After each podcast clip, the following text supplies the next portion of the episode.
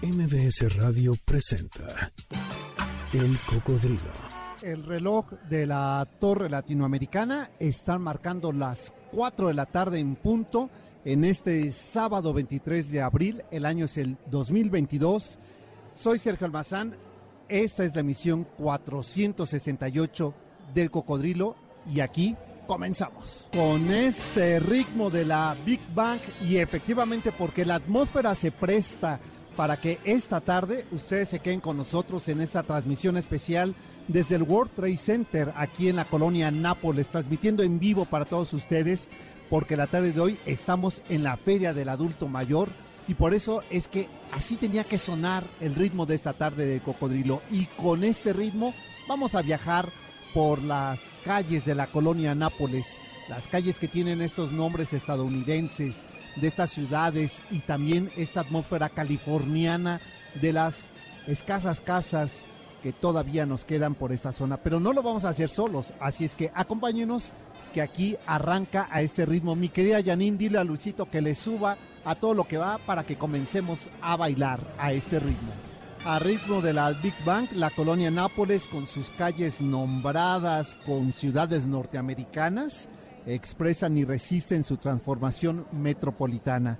En este siglo XXI nos recuerda que la urbe es un muestrario de épocas, como si se tratara una ciudad de forma de cebolla en capas, con estilos, formas, expresiones entre sus calles y edificaciones. Una imagen, una fotografía mental, un recuerdo de la nostalgia que han sido estos barrios, es parte de lo que vamos a recorrer esta tarde, así a este ritmo y a este swing que acompaña el recorrido en esta feria, el Festival del Adulto Mayor. Transmisión especial de MBC 102.5 desde el World Trade Center aquí en la colonia Nápoles.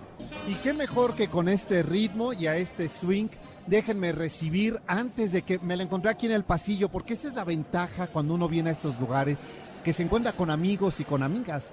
Y al venir yo aquí corriendo para llegar a la transmisión de este programa, pues me encontré a una eh, querida, respetada eh, escritora eh, que tuve la oportunidad de platicar en estos mismos micrófonos hace un par de meses y hoy me la vuelvo a encontrar y me dice, estoy por presentar en un rato más mi novela aquí en este festival y dije, Claudia, regálame un ratito para compartir con nuestro público y gracias por haber aceptado estar aquí, mi querida Claudia Ducló, autora del Hijo del Fotógrafo. Bienvenida, qué, gusto saludarte. Muchísimas gracias, querido Sergio. Es una alegría también para mí encontrarte nuevamente y pues con tu generosidad de siempre, que me des la oportunidad de invitar a tu auditorio a que le caigan aquí al, Salón Maya del World Trade Center, hoy que es el Día Internacional del Libro, en este marco en que celebramos a los adultos mayores también. Vamos a estar presentando la, la novela, La hija del fotógrafo, vamos a tener firma de, de, libros también y pues la verdad es que está padrísimo aquí todo.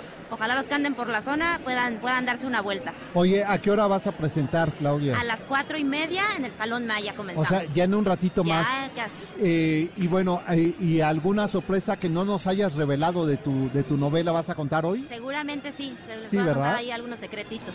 Y, bueno, entonces, hoy 4.30 en el Salón Maya, de aquí de, del World Trade Center, eh, dentro de las actividades del Festival del Adulto Mayor, eh, Claudia, estarás presentando esta novela. Y cuéntanos un poco para el público que se está eh, conectando ahora y que está muy cerca de aquí, que todavía tiene media hora para, para llegar. Cuéntanos cómo surge la hija del fotógrafo. Pues la hija del fotógrafo, mi querido Sergio, como ya te lo he platicado, es una, un experimento que hice yo ahí de, de um, narración de las avatares que tenían que enfrentar las mujeres a lo largo de todo el siglo XX, cómo enfrentaban las mujeres de distintas generaciones el matrimonio, el amor, los divorcios, la maternidad, en fin, los estereotipos y pues de todas estas cosas enmarcadas en, la fotografía y en la Ciudad de México, este, es, lo, es de lo que vamos a platicar hoy.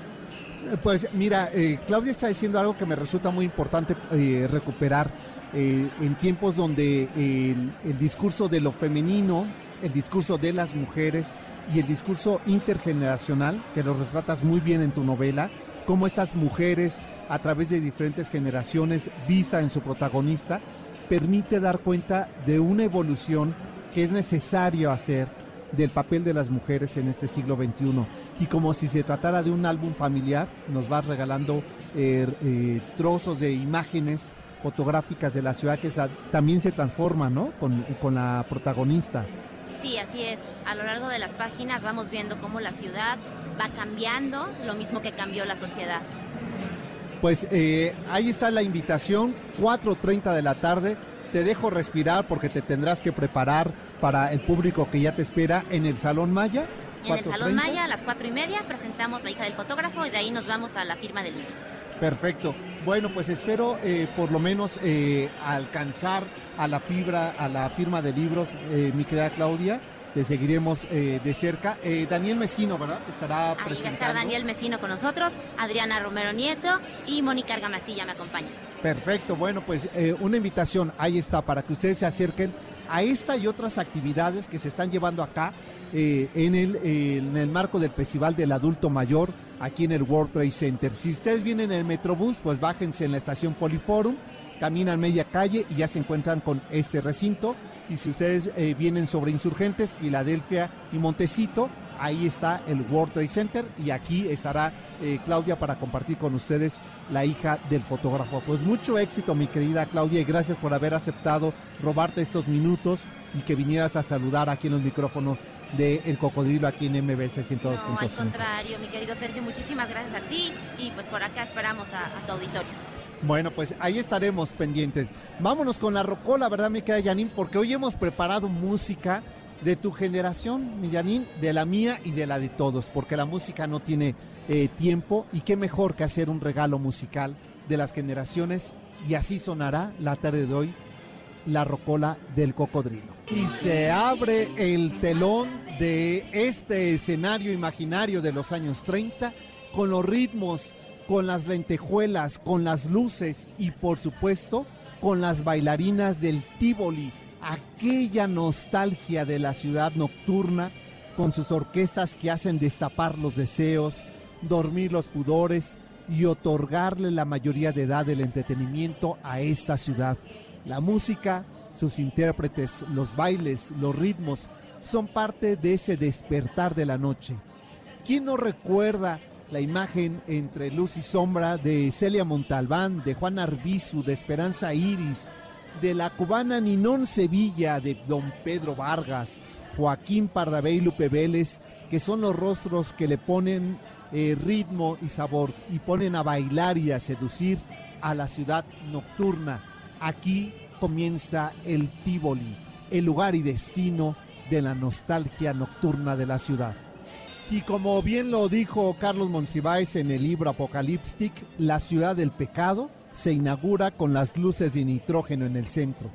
Al llegar el alumbrado público a finales del siglo XIX, en las calles principales como era Plateros, Factor, eh, Corchero de las Niñas, La República, la vida nocturna comenzó a emergir como parte de la metrópoli. Sonidos que nos retratan un modo y un estilo de ser de noche de esta urbe que cada vez se hacía un caos, que cada vez se mencionaba a través de sus ritmos de la noche, que hoy aquí en el Cocodrilo sonarán como parte de este festival del adulto mayor. Los sonidos del Tívoli se escapan del recuerdo y de la memoria para atraparse esta noche, esta tarde como una cápsula aquí a bordo del Cocodrilo. Pues los invito a que nos acompañen en este recorrido sonoro imaginario que estamos haciendo a través de eh, los sonidos de eh, esta ciudad nocturna que despertó al México de las pasiones, al México del destape, que hizo posible que las lentejuelas, las plumas y el sueño eh, húmedo de tantos de los espectadores diera como origen una vida de noche a través del bolero, del chachachá, del danzón. Así es que con esas estampas musicales vamos a ir recorriendo a bordo de este cocodrilo viajero los diferentes sonidos que acompañaron la ciudad que despertó ha iniciado la década de los 30 y que son parte de la nostalgia sonora de ese de esa rocola que está perenne en la memoria colectiva de esta ciudad. Ana María González, Chela Campos, Eva Garza y otra sensación de los años 30 y 40 como Rebeca Echelo Silva, que con su voz cuando se escucha decir ese debe de ser tu precio y va firmado por mí, marca la sentencia de un México que entra a los nuevos ritmos.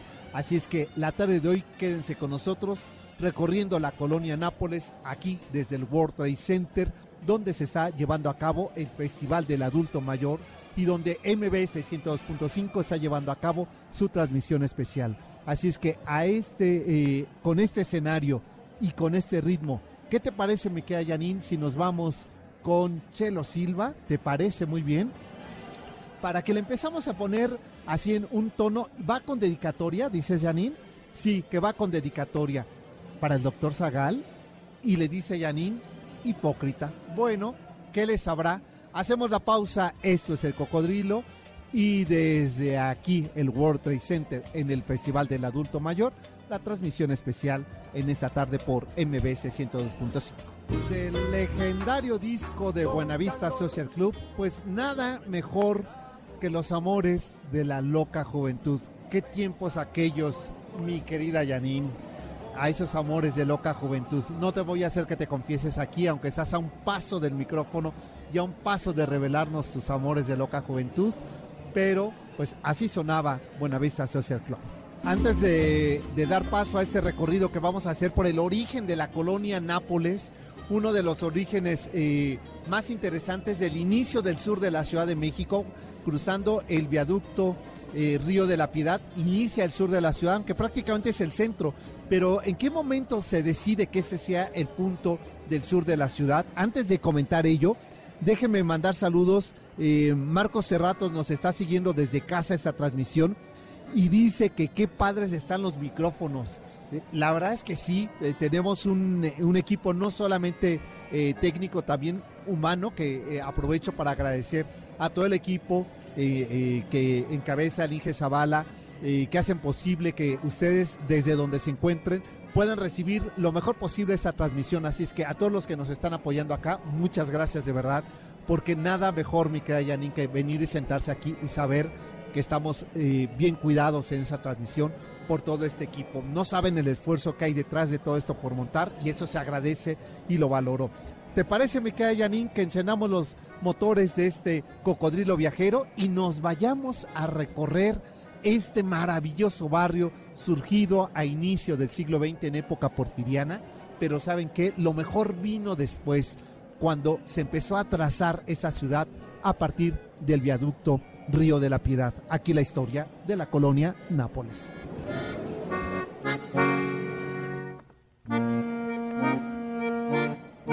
Seguramente muchos de ustedes eh, al ir circulando hacia el sur de la ciudad, por lo que hoy conocemos como la Colonia del Valle o la Narvarte o la Nápoles, ven nombres como Amores o San Borja.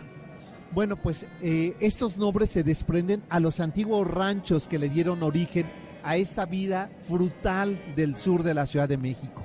Eh, por ejemplo, del Valle Tlacoquemecatl, los nombres de sus calles nos recuerdan lo que era la vida agrícola de esta región. Por eso los nombres de esas calles tienen nombres de frutas, se llaman fresas, tejocotes y nos recuerda lo que se sembraba. Pero nadie podría imaginar que donde hoy se levanta este portentoso edificio que eh, originalmente iba a ser un hotel, el gran hotel de la Ciudad de México, hoy el World Trade Center, con ese restaurante que no sé si a ustedes cuando querían quedar bien algunas de esas eh, enamorados o enamoradas las traían a cenar aquí al Belinis, que uno subía y quedaba vuelta a 360 grados y bueno, era la emoción y era la locura. Hoy es un mirador, también se conserva el restaurante, pero no imaginaríamos que esto fuera los hornos de una ladrillera, que aquí se hacían ladrillos, ladrillos con una arcilla, con una tierra tan especial que no es el rojo encendido que conocemos y se le llamó ladrillo Miscuac. Aquí la historia de cómo surgió este barrio de la Nápoles.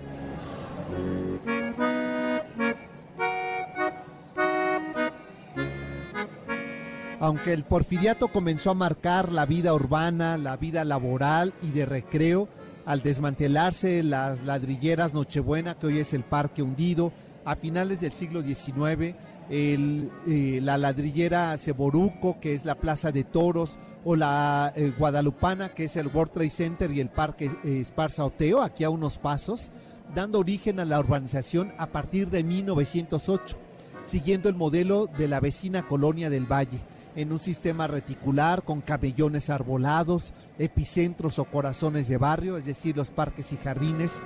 La nueva traza del sur de la Ciudad de México inicia aquí en la Nápoles, aunque en realidad el auge y el crecimiento del barrio de la Nápoles, que era el nombre del antiguo rancho, un rancho eh, que fue eh, agrícola y que también fue un rancho frutal muy importante, ocurrió en realidad en los años 30, cuando se replica el estilo arquitectónico que Polanco comenzaba a desarrollar.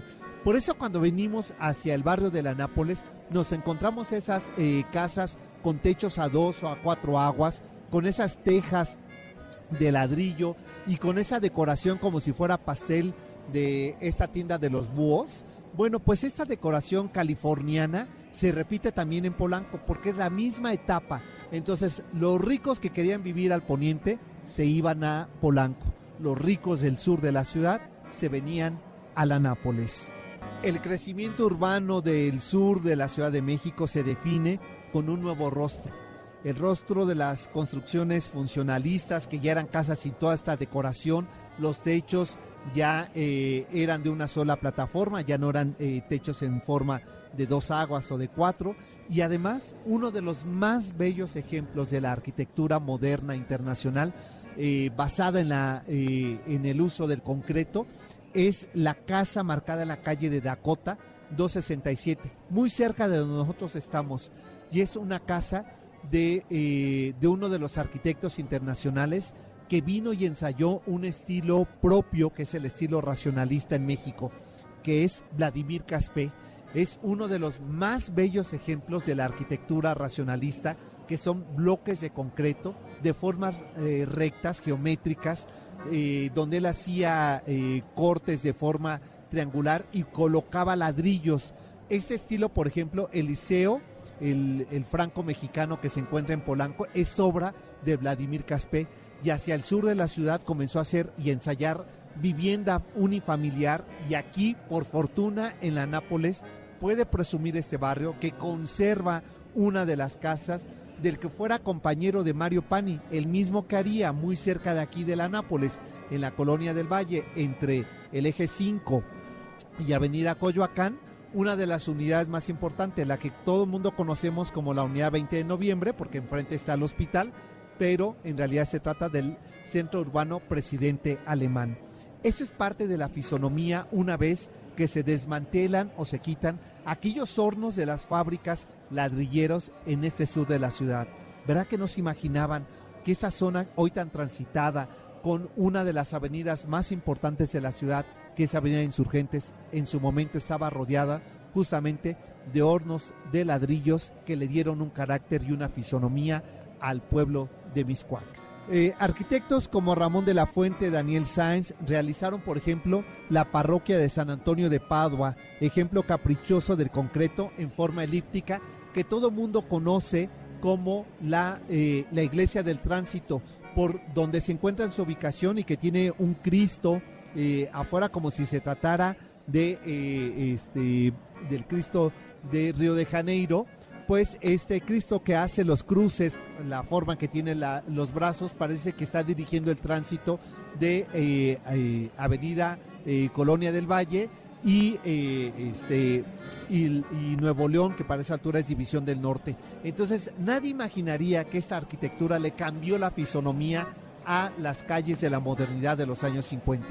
Otro de los ejemplos es el de Pedro Ramírez Vázquez, al realizar ese edificio que hoy le llamamos todos la licuadora y que fue eh, la torre para una eh, empresa eh, este, de aviones que era la Aerolínea Mexicana de Aviación, que fue el edificio más alto hasta que llegaría finalmente en la década de los 60 el destino de uno de los edificios y de los proyectos más ambiciosos para la colonia del Valle y eh, este edificio del que vamos a platicar lo haremos regresando de la pausa. Es la voz de Omar Aportuondo. Vamos, que nos sigue el ritmo afrocaribeño, mi querida Janine. ¿Y dónde estabas tú? Es el tema que estamos escuchando.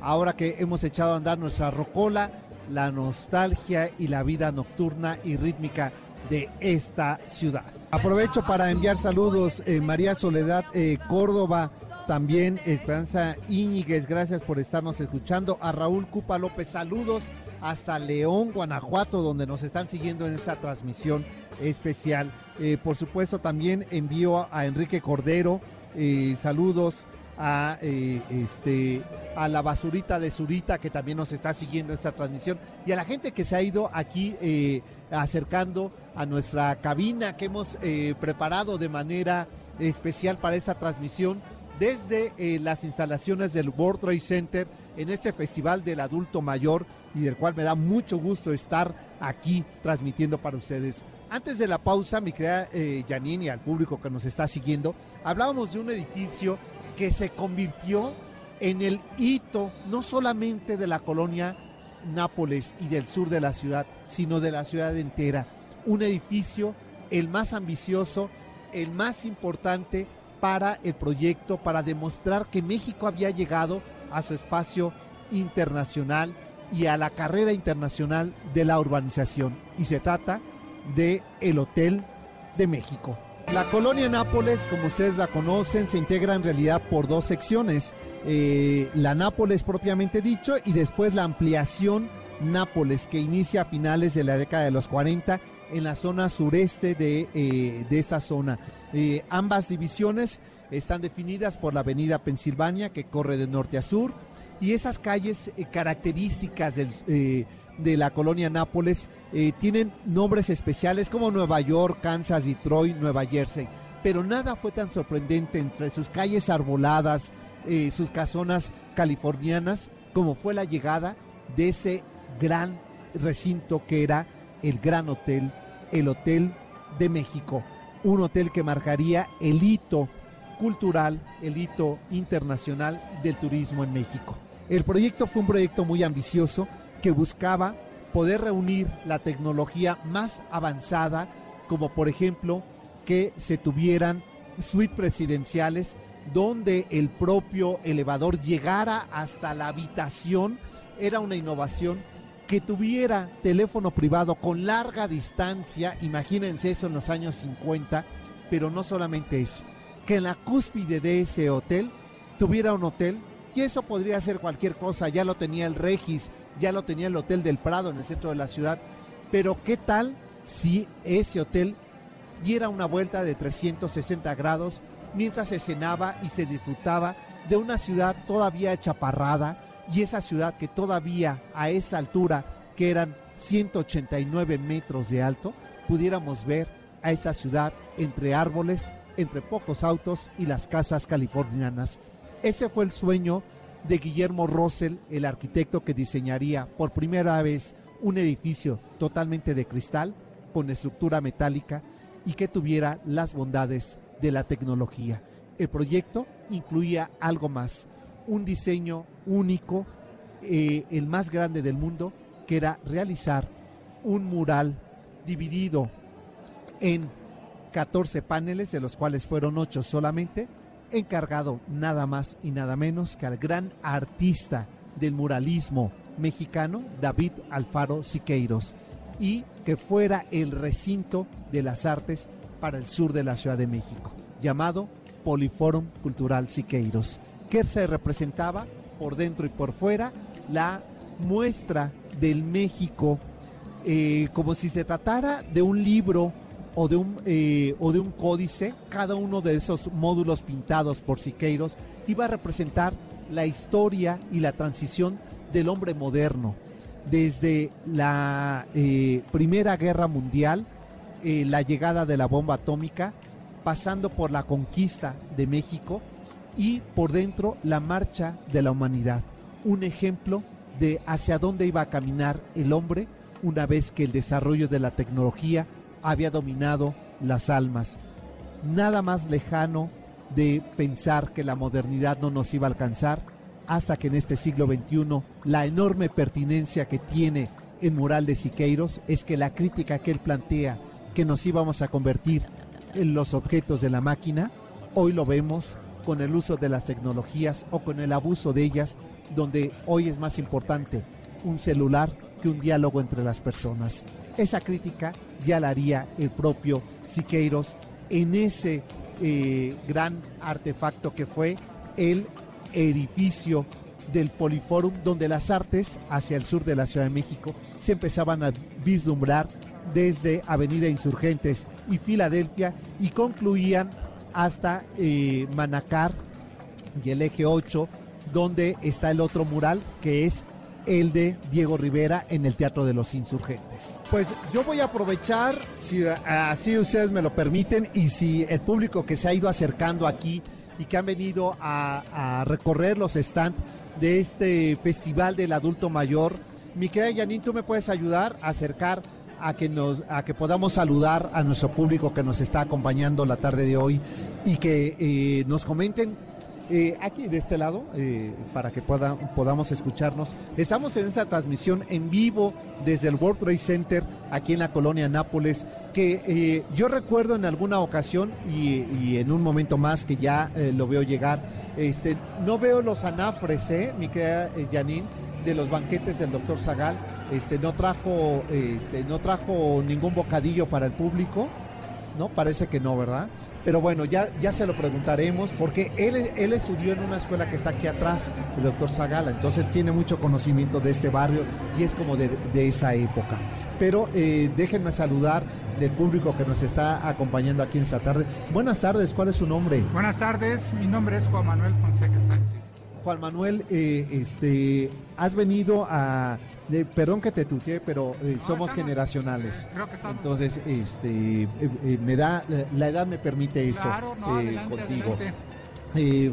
has venido a recorrer aquí los stands y te topaste con la cabina de MBS. Así es, efectivamente, y me da gusto y es la primera vez que estoy en un programa. Ah, sí, oye, pues aproveche y manda saludos a toda la familia. Pues quiero mandar saludos hasta San Juan del Río Querétaro. Uy, qué maravilla, San Juan del Río. ¿Sabes que de niño cómo iba para la Virgen de San Juan del Río a las peregrinaciones? Sería más bien a la Virgen de San Juan de los, Lagos. De los Lagos, tienes razón, sí. Yo aquí estoy a 150 kilómetros de la ciudad, San Juan del Río Querétaro. Qué maravilla. y a la familia que también aquí tenemos en eh, Tlanepantla, Estado de México. Ah, bueno, Tlanepantla también, que yo iba a la zona lechera de Tlanepantla. Efectivamente. En infancia, pues, eh, oye, qué bueno que estás aquí con nosotros disfrutando de esta transmisión y de este Festival del Adulto Mayor. Eh, ¿Alguien más tenemos por acá, mi querida Yanin? Alguien más que está por acá acompañándonos. Estamos en esta transmisión en vivo desde el World Trade Center en el Festival del Adulto Mayor y eh, recibo y que me da mucho gusto porque nada mejor, eh, me queda Yanin, que hacer eh, la radio y que dice en vivo, que eso regularmente lo hacemos, pero además con el público, que eso es lo más importante para nosotros. Buenas tardes, me da gusto saludarte. ¿Cuál es tu nombre? Hola, me llamo Magdalena, mi nombre es Magdalena Machorro Pineda. Soy radio escucha de MBS me encanta su programa.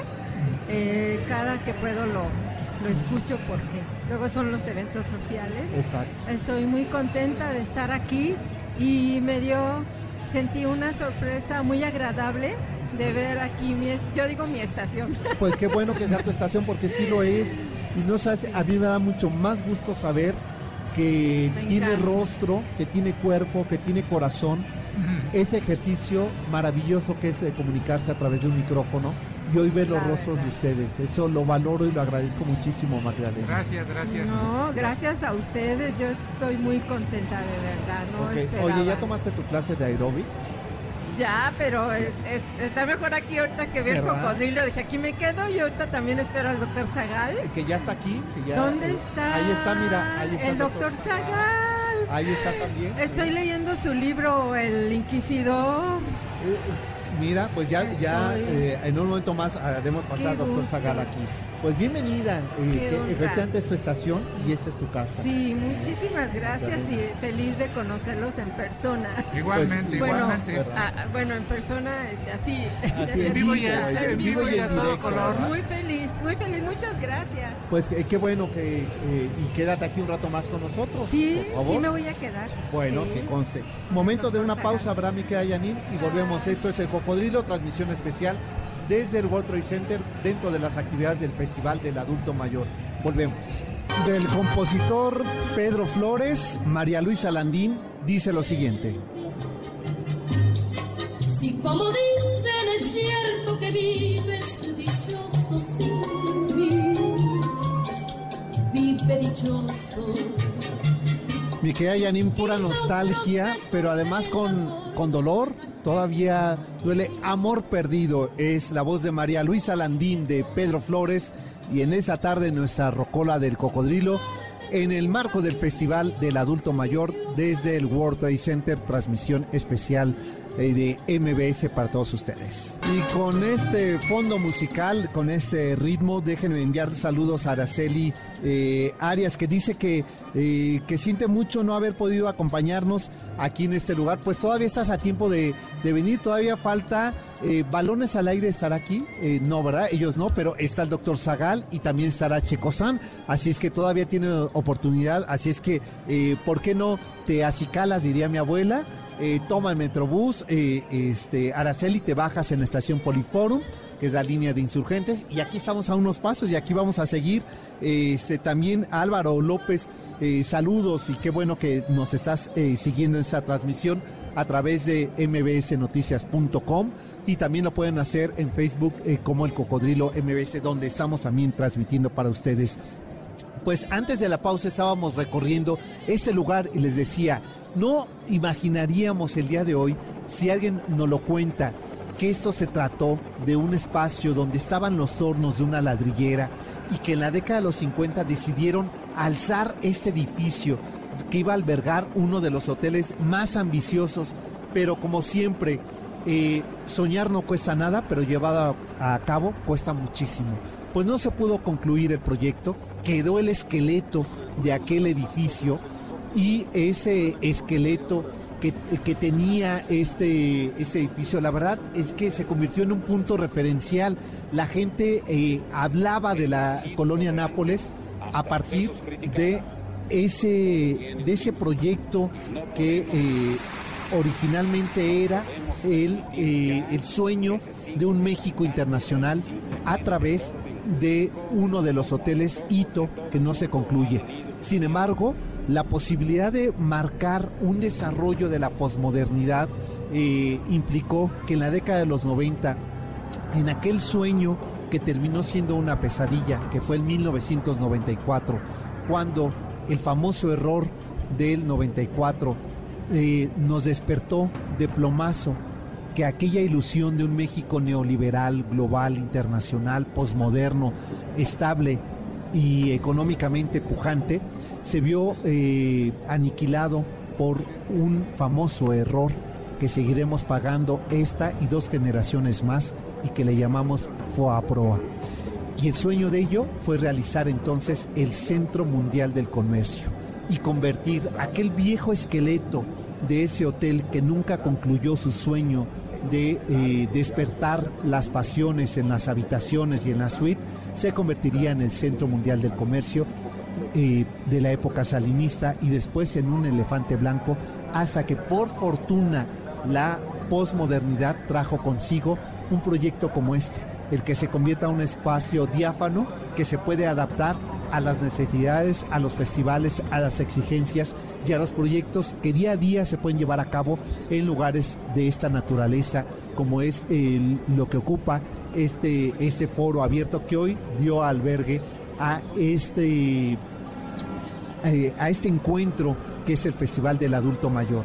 Y que sin lugar a dudas para nosotros eh, esta transmisión especial significa la posibilidad una vez más de sacar los micrófonos de esa cabina de la colonia Anzures, traerlos hacia el inicio del sur de la Ciudad de México y desde aquí poder transmitir y llevar a ustedes eh, una fotografía de lo que significa la grandeza de esta ciudad a través de su traza, de esa, de esa caprichosa idea de convertir a la ciudad en moderna, sepultando, entubando a sus ríos como fue el río de la Piedad, hoy el gran viaducto que constituye sin lugar a dudas una de las arterias principales para entrar o salir en esta ciudad y levantado como su gran ícono el eh, Hotel de México, hoy convertido en el edificio del World Trade Center. Pues esto es parte de lo que eh, ocurriría en, esta, eh, en este barrio de inicio del sur de la ciudad, la Nápoles, que poco a poco está viendo ahora su transformación al siglo XXI. Aquellas casas californianas están dando paso a los edificios multifamiliares de la posmodernidad. Aquella avenida Insurgentes quedó dividida con, una, eh, con un sistema de movilidad que hoy es el Metrobús aquellas eh, zonas frutales arboladas hoy tienen el nombre de uno de los compositores más importantes como es Alfonso Esparza Oteo, que ese parque representa también el gran eh, corazón y palpitar de esta ciudad. Y de aquí sobre insurgentes nos podemos seguir en esta misma alcaldía Benito Juárez hasta el Gran Parque Hundido, uno de los más grandes que ya la posmodernidad también lo dejaron chiquito porque la mexicana y el Parque Bicentenario se comieron la idea de que ese era el parque más grande de la Ciudad de México. Después le seguía el Parque México. Hoy ambos son pequeños al lado de esa transformación, de esa vorágine de hacer de nuestra vida eh, este, campirana, eh, lacustre, una, gran plancha de asfalto. Y estaba eh, haciendo un poco de tiempo, ya veo que está el doctor Zagal ahí listo, que se acerque porque él estudió en una escuela eh, secundaria de aquí a unos pasos y él le tocó todavía ver esto, el, el World Trade Center, para que vean cómo somos de vanguardia envejecida. Este, le tocó al doctor Zagal y me decía en alguna ocasión platicando sobre esta zona, eh, mi querido doctor Zagal, qué gusto, por, solo así te hago compartir el micrófono. ¿eh? Hola, ¿qué tal? Qué gustazo estar contigo, Sergio, y compartir el micrófono contigo. Sí, yo estudié, qué buena memoria tienes. ¿Te das cuenta cómo, cómo te presto tanta atención? Oh, mil gracias. Sí, yo estoy en la secundaria técnica 12, 12. en la entonces calle de Ángel Urraza y Avenida Coyoacán, que hoy es, un, que hoy es eh, el eje... El eje 5 y en efecto, mi camino diario yo viví por esta zona, por la colonia Nápoles, eh, y me acuerdo perfectamente del Parque de la Lama. Exacto. O sea, no del, ni siquiera del Hotel de México. No, no, no, el, Parque, de, la Lama, de, la Lama, Que eh, era precioso, era muy, muy, muy, muy Muy arbolado. Exacto. Un parque privado, por Privado, exacto, sí. Sí, sí, porque los, los que fraccionaron el antiguo rancho de la Nápoles, este, Raúl de la Lama eh, y, Basurto, que son los mismos que hicieron, eh, fraccionaron la hacienda de la Condesa, de la Roma y, Narvarte del Valle y Polanco. O sea, así de portentosos. Y era muy curioso porque en efecto las calles de la Nápoles todavía lo conservan, estaban hechas para dar vueltas, no eran nada, nada. No eran reticulares. Exactamente, lleno de glorietas, como de pequeñas, sí, de, lleno de, glorietas, muchas calles cerradas. Exacto. Eh, y bueno, y la construcción del Parque La Lama, recuerdo la gran reja que luego de Siqueiros. De Siqueiros, sí, que se convertiría en ese en el punto del Poliforum Siqueiros. Y, ¿saben?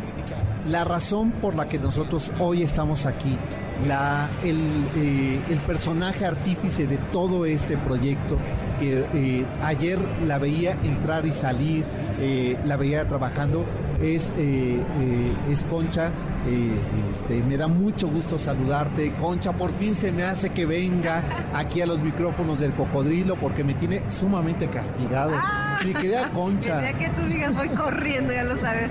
Gracias por estar aquí a ustedes. De veras, hacen este festival mucho más bonito con su presencia. No se imaginan lo agradecida que estoy con ustedes. No, al contrario, yo sé que Héctor Zagal también está.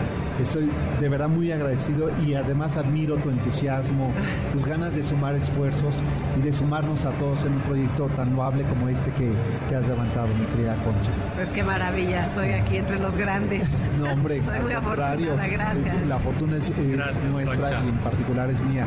Eh, Concha, ¿cómo han ido estos dos días de actividades? Pues a tope, ya viste, tú te asomas y está la gente encantada, bailando, aprendiendo, por muchas cosas. Está, es buenísimo entender que toda la vida que nos queda podemos vivirla como nosotros queramos y le trabajamos para que eso sea bonito. Exacto, dices algo muy importante.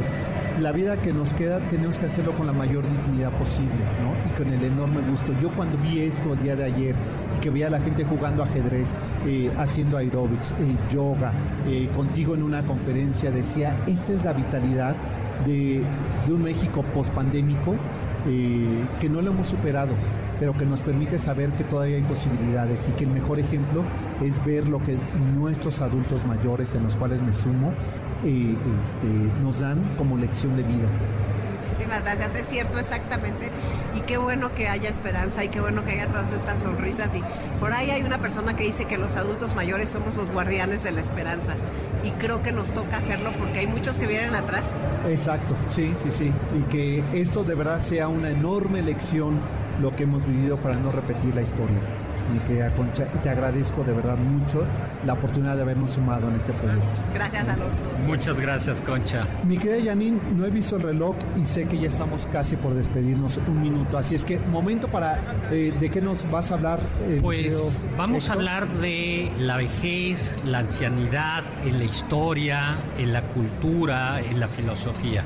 Ah, pues mira muy ad hoc el tema. Exactamente, preparado. Pues me, pues me quedaré, no daré mi testimonio por pudor, pero me quedaré para aprender. Sí, va a estar muy padre, pues hablaremos de eso. Bueno, eh, preguntaba si habías traído el banquete.